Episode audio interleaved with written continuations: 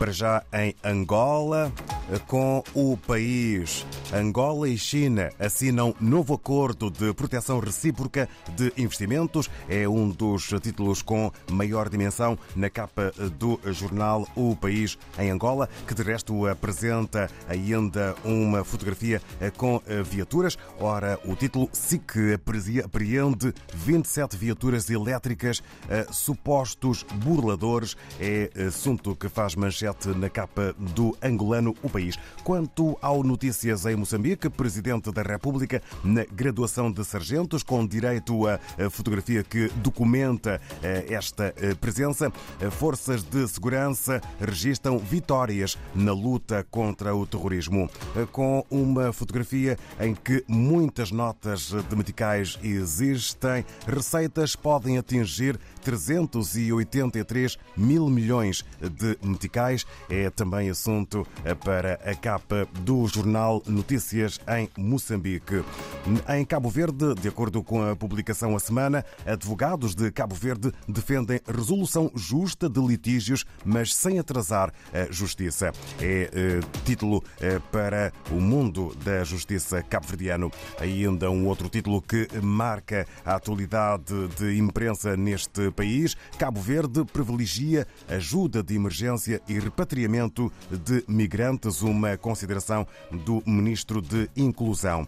Em São Tomé e Príncipe, de acordo com a publicação Telanon, a fileira do coco em São Tomé e Príncipe, desafios e potencialidades é um dos títulos. E outro, acompanhado de eh, destaque fotográfico, crianças pedem o fim do abuso sexual de menores em São Tomé e Príncipe. Vamos até ao Brasil. Hoje em foco está a publicação Correio do Brasil sobre IBGE.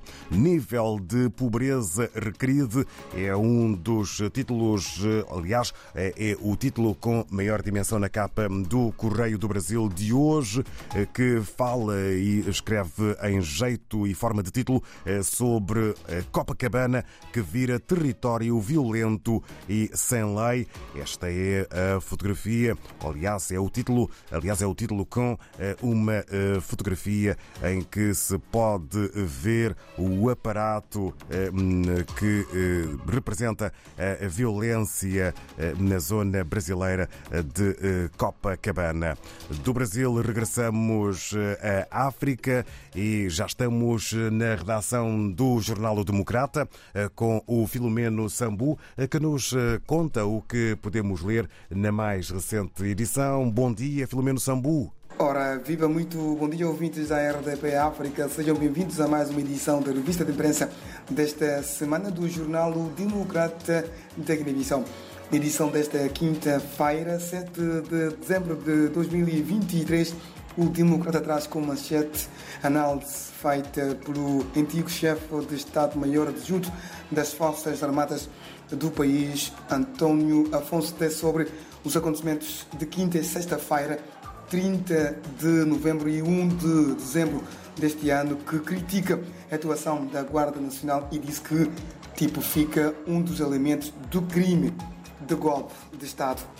No interior pode ler-se que o ex-chefe adjunto do Estado-Maior-General das Forças Armadas da Guiné-Bissau, António Afonso Té, afirmou que a ação da Brigada de Intervenção e Reserva BIR da Guarda Nacional tipifica um dos elementos constitutivos importantes do crime de golpe de Estado. O jornal destaca ainda na sua capa principal a declaração do chefe dos militares guineenses depois de regressar de tratamento médico no estrangeiro.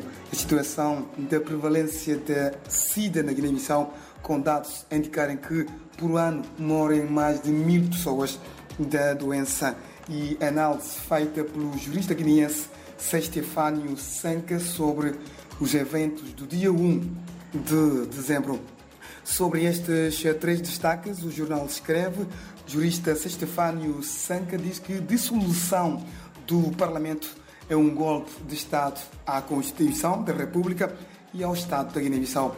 Dia Mundial do VIH-Sida, Guiné-Bissau detém maior prevalência da SIDA na sub-região e registra anualmente mais de mil mortes. Biagé Nantan afirma que as Forças Armadas assumem a Guarda Nacional e que não permitirá a desordem. É tudo. Muito obrigado a todos os ouvintes da RDP África que nos acompanham todas as quintas-feiras. O próximo encontro está marcado para daqui a uma semana. Bom dia e até para a semana.